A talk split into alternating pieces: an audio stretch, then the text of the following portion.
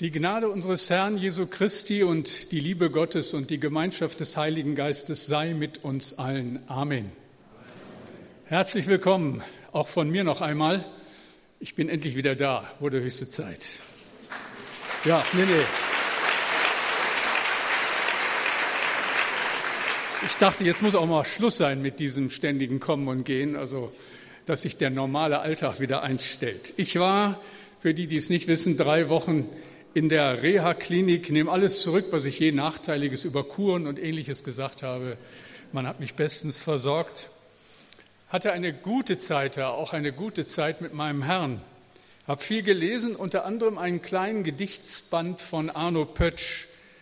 Und in einem dieser Gedichte beschreibt er die Verantwortung des Pastors für seine Gemeinde als Priester der Gemeinde. Und da heißt es in der zweiten Strophe, Du zeugst von Gnaden, die vom Himmel regnen, das Land zu feuchten immer Jahr um Jahr und sagst das Wort, das schon von Alters war, der Ordnung treu, den Sanften und Verwegnen.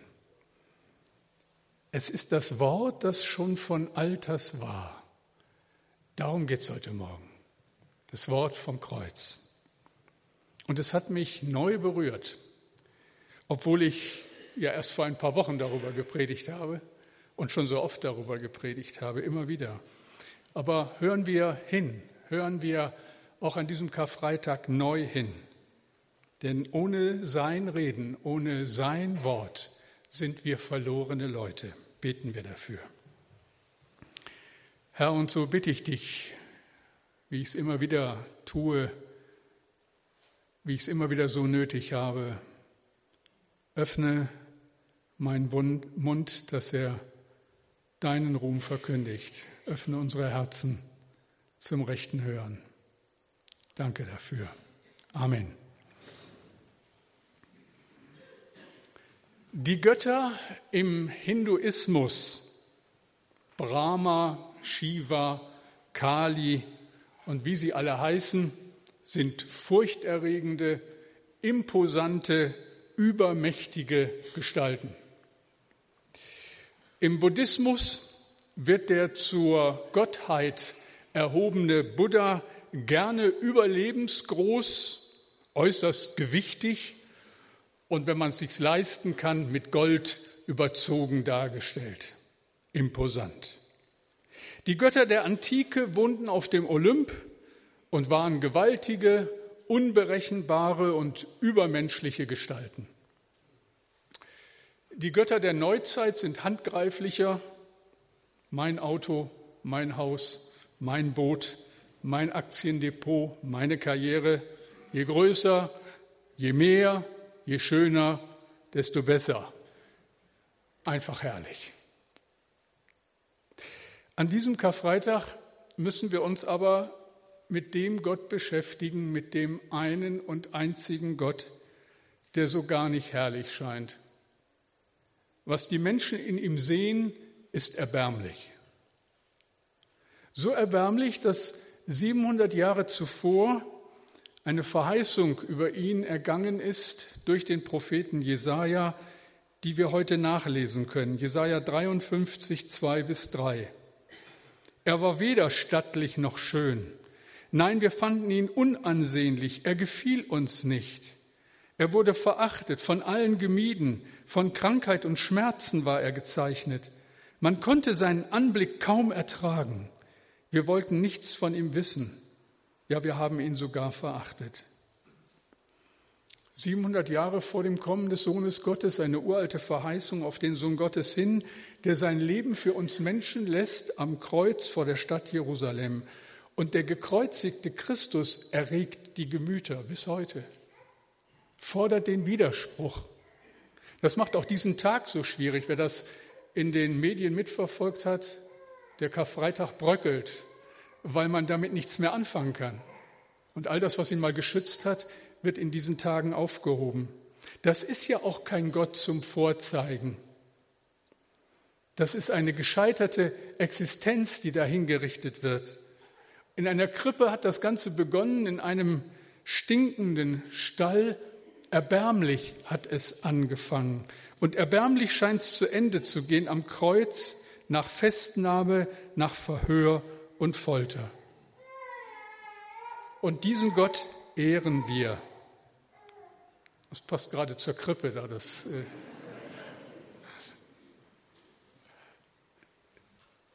ein erbärmlicher Gott. Und gerade diesen Gott ehren wir. Von diesem Gott singen wir. Diesem Gott, der einen so erbärmlichen Weg gegangen ist, weil sein Erbarmen mit uns grenzenlos ist. Wie singen wir? Du hast Erbarmen und zertrittst all meine Schuld, du hilfst mir auf in deiner Treue und Geduld. Oder in einem älteren Lied, mir ist Erbarmung widerfahren, Erbarmung, deren ich nicht wert. Oder wieder in einem anderen Lied, es ist das ewige Erbarmen, das alles Denken übersteigt. Es sind die offenen Liebesarme des, der sich zu dem Sünder neigt, dem allemal das Herze bricht, wir kommen oder kommen nicht. Und von dem Gott will ich reden und von keinem anderen, denn es gibt keinen anderen Gott. Gott wird ein Gott zum Erbarmen, weil er sich unserer erbarmt. Das müsst ihr behalten. Das ist nämlich der Punkt. Gott wird ein Gott zum Erbarmen, weil er sich unserer erbarmt. Daran denken wir an diesem Karfreitag, davon singen wir, deshalb feiern wir nachher auch das Mahl des Herrn hören wir auf einen weiteren Text aus dem Evangelium, Lukas 22, 54 bis 62. Sie ergriffen ihn aber und führten ihn ab und brachten ihn in das Haus des hohen Priesters. Petrus aber folgte von ferne. Da zündeten sie ein Feuer an mitten im Hof und setzten sich zusammen, und Petrus setzte sich mitten unter sie. Da sah ihn eine Magd am Feuer sitzen und sah ihn genau an und sprach, dieser war auch mit ihm. Er aber leugnete und sprach, Frau, ich kenne ihn nicht. Und nach einer kleinen Weile sah ihn ein anderer und sprach, du bist auch einer von denen. Petrus aber sprach, Mensch, ich bin's nicht. Und nach einer Weile, etwa nach einer Stunde, bekräftigte es ein anderer und sprach, wahrhaftig, dieser war auch mit ihm, denn er ist ein Galiläer. Petrus aber sprach, Mensch, ich weiß nicht, was du sagst. Und alsbald, während er noch redete, krähte der Hahn. Und der Herr wandte sich und sah Petrus an. Und Petrus gedachte an des Herrn Wort, wie er zu ihm gesagt hatte, ehe heute der Hahn kräht, wirst du mich dreimal verleugnen. Und Petrus ging hinaus und weinte bitterlich. Das war einfach erbärmlich, was sich Petrus hier geleistet hat. Große Klappe und nichts dahinter, würden wir heute sagen. Er war doch derjenige, der von den Jüngern am allermeisten getönt hatte, Herr, wenn dich alle verlassen, ich bleib bei dir. Er war als einziger Jesus in den Hof gefolgt, in den er gebracht wurde, immerhin, die anderen hatten sich gleich aus dem Staub gemacht. Doch als es dann eng wird, als er in Gefahr läuft, das Schicksal mit seinem Herrn zu teilen, da verlässt ihn der Mut.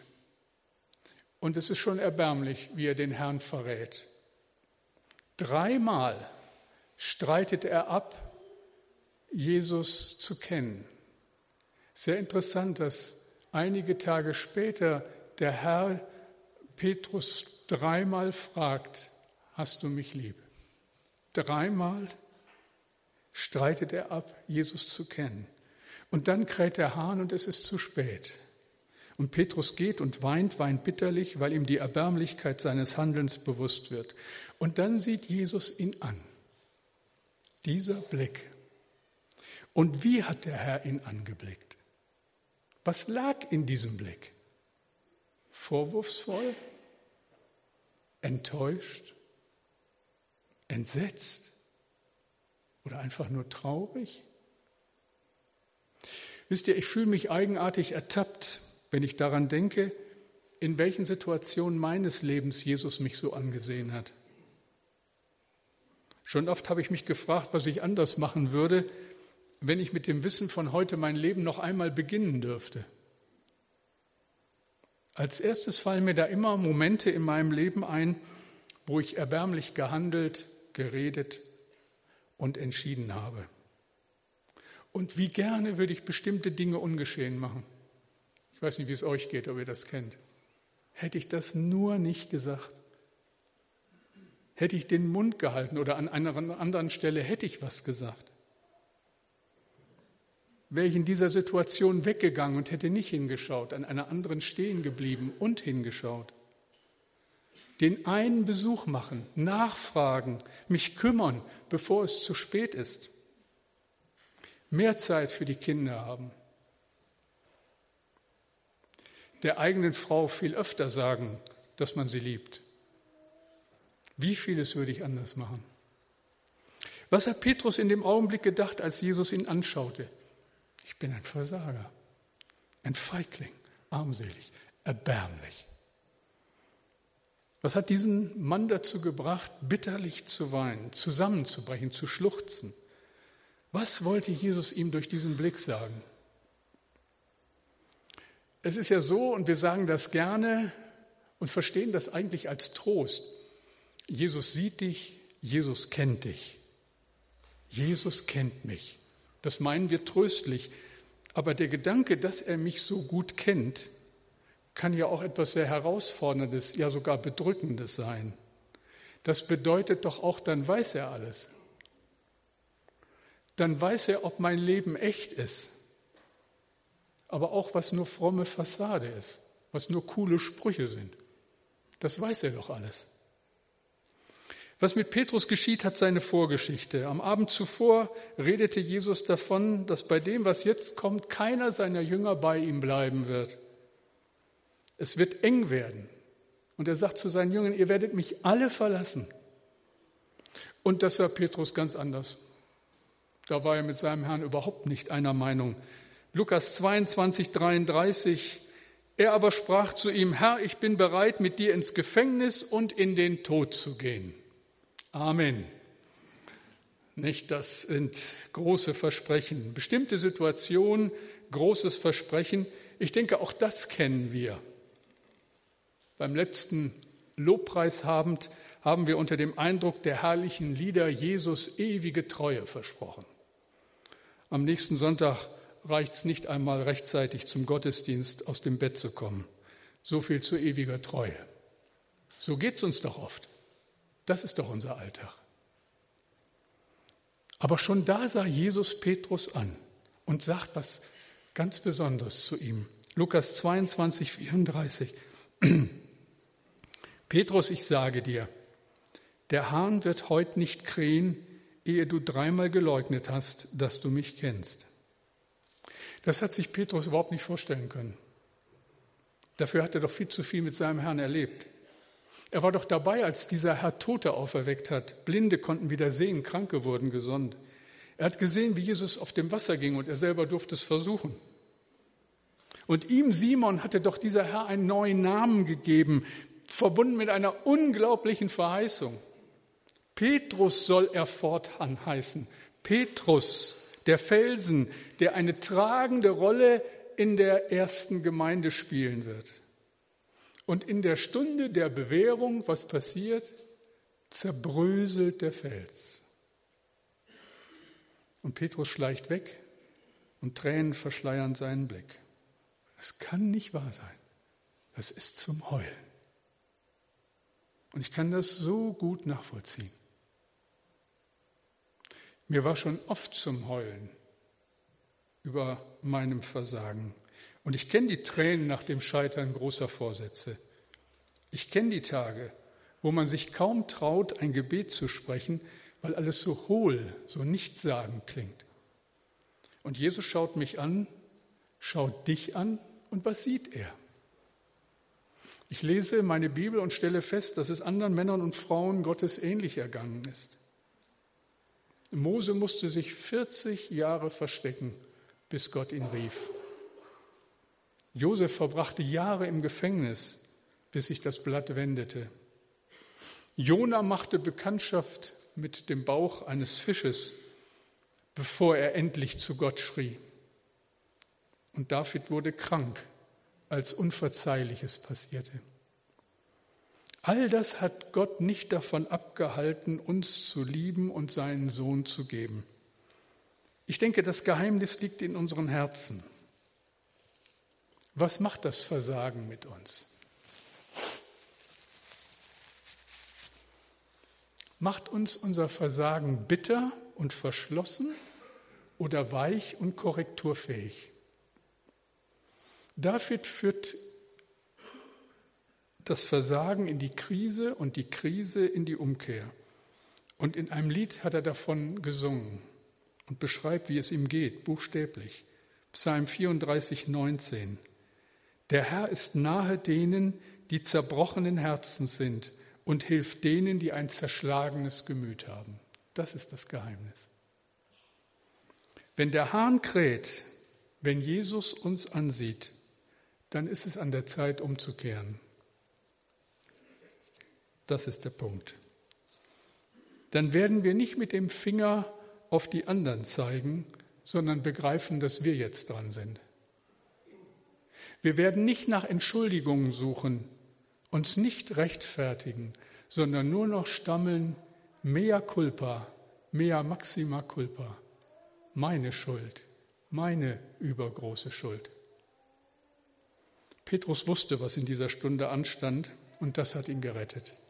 Er geht hinaus und weint bitterlich. Karfreitag 2014. Habt ihr euch mal gefragt, warum auf den alten evangelischen Kirchen Hähne stehen? Ich fand das als Kind peinlich. Da habe ich die Katholiken beneidet. Die haben ein Kreuz auf dem Kirchturm. Wir evangelischen Hahn. Warum ein Hahn auf dem Kirchturm? Nun, er erinnert uns an unsere Erbärmlichkeit, unser Versagen und wie nötig wir den brauchen, um den es hoffentlich in der Kirche immer wieder geht. Der Hahn erinnert an den Blick Jesu, erinnert daran, dass er uns kennt und er uns sieht. Jesus schaut Petrus an und wir können nur vermuten, was da in seinem Herzen vor sich ging. Vielleicht erinnert sich der Jünger unter Tränen an einen anderen Satz von Jesus, eine Verheißung am Tag zuvor, Lukas 22, 31. Simon, Simon, siehe, der Satan hat euer begehrt, euch zu sichten wie den Weizen. Ich aber habe gebetet, dass dein Glaube nicht aufhöre. Jesus wusste, wie sehr sein Weg die Jünger verunsichern musste. Petrus hatte mit seinen Freunden ja so eine ganz andere Hoffnung geteilt. Jesus war der Messias und der Einzug in Jerusalem war der eindrückliche Beweis dafür gewesen. Und jetzt würde die Zeit kommen, wo Gottes Friedensreich anbricht. Und Hosianna haben sie mit Hunderten anderer Juden an diesem Tag gerufen. Und dann das, die Verhaftung, der lächerliche Versuch des Petrus, den Herrn mit dem Schwert zu verteidigen, die Panik unter den Jüngern, erbärmlich. Jesus im Verhör vor dem Hohen Rat, erbärmlich. Wie soll man das verstehen? Jesus, bist du es wirklich? Warum gibt es so viel Leid auf dieser Welt? Warum werden Menschen so krank und sterben so früh?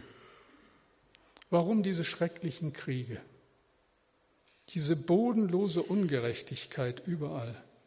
Wo bist du, Gott? Beten wir nicht genug? Glauben wir nicht genug? Verstehen wir dich nicht richtig? Warum greifst du nicht ein in dieser Welt? Ich habe schon manches Mal so in meiner Fantasie darüber nachgedacht, mir vorgestellt, was wäre, wenn ich die Möglichkeiten hätte, die Gott hat. Was würde ich als erstes machen? Kann ich euch sagen. Als erstes würden alle Kinderschänder und alle Menschenhändler von dieser Erde verschwinden. Dann wären die Drogenhändler und Zuhälter dran. Dann die Waffenhändler und Kriegstreiber. Alle Mitglieder der Mafia wären plötzlich weg. Für die Flüchtlinge aus Nordafrika wäre plötzlich Platz genug in Europa. Alle korrupten Beamten und Steuerflüchtlinge einfach weg. Alle Diktatoren, die so unsägliches Leid über ihre Völker bringen, weg. Soll ich weitermachen? Wo würde ich aufhören? Gott, warum kommst du nicht in Macht und Kraft und fegst die ganze Ungerechtigkeit und Stadt und Land davon? Warum das Kreuz? Warum so viel Erbärmlichkeit um uns herum? Was sollen wir denn da noch glauben? Und der Teufel reibt sich die Hände, weil er uns sichtet wie den Weizen. Was bleibt denn da übrig, wenn nach menschlichen Maßstäben alles so erfolglos und ohnmächtig erscheint? Ein Leben lang begleiten mich Verse aus dem Propheten Jesaja, die nicht alles erklären, aber etwas Wesentliches offenbaren. Jesaja 55, 8 bis 9. Da spricht Gott, denn meine Gedanken sind nicht eure Gedanken und eure Wege sind nicht meine Wege, spricht der Herr, sondern so viel der Himmel höher ist als die Erde, so sind auch meine Wege höher als eure Wege und meine Gedanken als eure Gedanken. Jesus betet für Petrus, dass sein Glaube nicht aufhöre und dass er den Grund für all das viel später verstehen kann. Wie schaut Jesus Petrus an? Vorwurfsvoll? Nein. Enttäuscht? Nein. Entsetzt? Nein. Traurig? Nein. Jesus schaut Petrus voll Erbarmen an. Mit dem Blick, in dem sein Gebet mitschwingt, ich habe für dich gebetet, dass dein Glaube nicht aufhöre. Petrus, ich werde dich nicht verlassen. Ich werde dich niemals aufgeben. Auch in diesem Augenblick nicht. Auch in dieser Stunde nicht. Am Kreuz ist es geschehen. Am Kreuz hat der Heiland der Welt gerufen, es ist vollbracht. Sicherlich hat sich Petrus in dieser Stunde an Worte Jesu erinnert, die er erst jetzt beginnt zu verstehen. Immer wieder klangen in der Zeit, als sie gemeinsam unterwegs waren, Hinweise auf das Leiden und Sterben Jesu an. Und jetzt kommen sie ihm in den Sinn. Lukas 18, 31 bis 33 zum Beispiel. Seht, wir gehen hinauf nach Jerusalem und es wird alles vollendet werden, was geschrieben ist durch die Propheten von dem Menschensohn. Denn er wird überantwortet werden den Heiden und er wird verspottet und misshandelt und angespien werden und sie werden ihn geißeln und töten und am dritten Tag wird er auferstehen. Erst viel, viel später begreift Petrus die ganze Tragweite, Tragweite dieser Verheißung. So viele andere begreifen es nie damals wie heute. Drei Wochen Reha liegen hinter mir. Seit Dienstag bin ich wieder zu Hause. Ich habe nette Menschen in diesen drei Wochen kennengelernt. Ich war wohl der einzige Pastor unter ihnen. Nette Menschen, aber so wenig Ahnung von Gott. Einer von ihnen sagte zu mir, so ist es halt. Wenn es soweit ist, dann komme ich in die Kiste, Deckel zu und aus. Was für eine Perspektive, was für eine Zukunft. Der Sohn Gottes ist gekommen, dass es so nicht bleiben muss. Das Lamm Gottes ist gekommen, um sein Leben für uns zu lassen, weil er uns so liebt. Und das ist das Unfassbare. Er liebt uns alle und er liebt uns wirklich. Und jedem Menschen gilt dieses Angebot. Gott hat sein Leben für mich gelassen, für dich für die Misshandelten und Ausgebeuteten, für die Hungernden und Gefangenen, aber auch für die Ausbeuter, auch für die Kriegstreiber, auch für die Despoten und Verbrecher. Jesus ist das Lamm Gottes, von Gott ausersehen und dazu bestimmt, die Sünden der ganzen Welt zu tragen. Gott will, dass niemand verloren geht und deshalb das Kreuz und keine zweite Sintflut, keine ultimative Katastrophe. Wie sagt es Jesaja 700 Jahre zuvor, Jesaja 53, 5? Aber er ist um unserer Missetat willen verwundet und um unserer Sünde willen zerschlagen. Die Strafe liegt auf ihm, auf dass wir Frieden hätten. Und durch seine Wunden sind wir geheilt. Heute verstehen wir es besser, wie unglaublich die Kraft des Kreuzes ist. Wir leben davon. singen davon, beten Gott an, über den Sieg von Golgatha, über die Kraft der Auferstehung, über die Verheißung der neuen Erde und des neuen Himmels. Und diesem Jesus folgen wir. Das ist unsere Berufung. Viel später, nach all den Geschichten und einem Leben, das so ganz anders verlief als ursprünglich gedacht, schreibt der alte Apostel. Hört mal genau hin. 1. Petrus 2, 21 bis 24. Dazu hat euch Gott berufen. Denn auch Christus hat für euch gelitten und er hat euch ein Beispiel gegeben, dem ihr folgen sollt. Er hat keine Sünde getan. Keine Lüge ist je über seine Lippen gekommen. Beschimpfungen ertrug er ohne Widerspruch. Gegen Misshandlungen wehrte er sich nicht. Lieber vertraute er sein Leben Gott an, der ein gerechter Richter ist.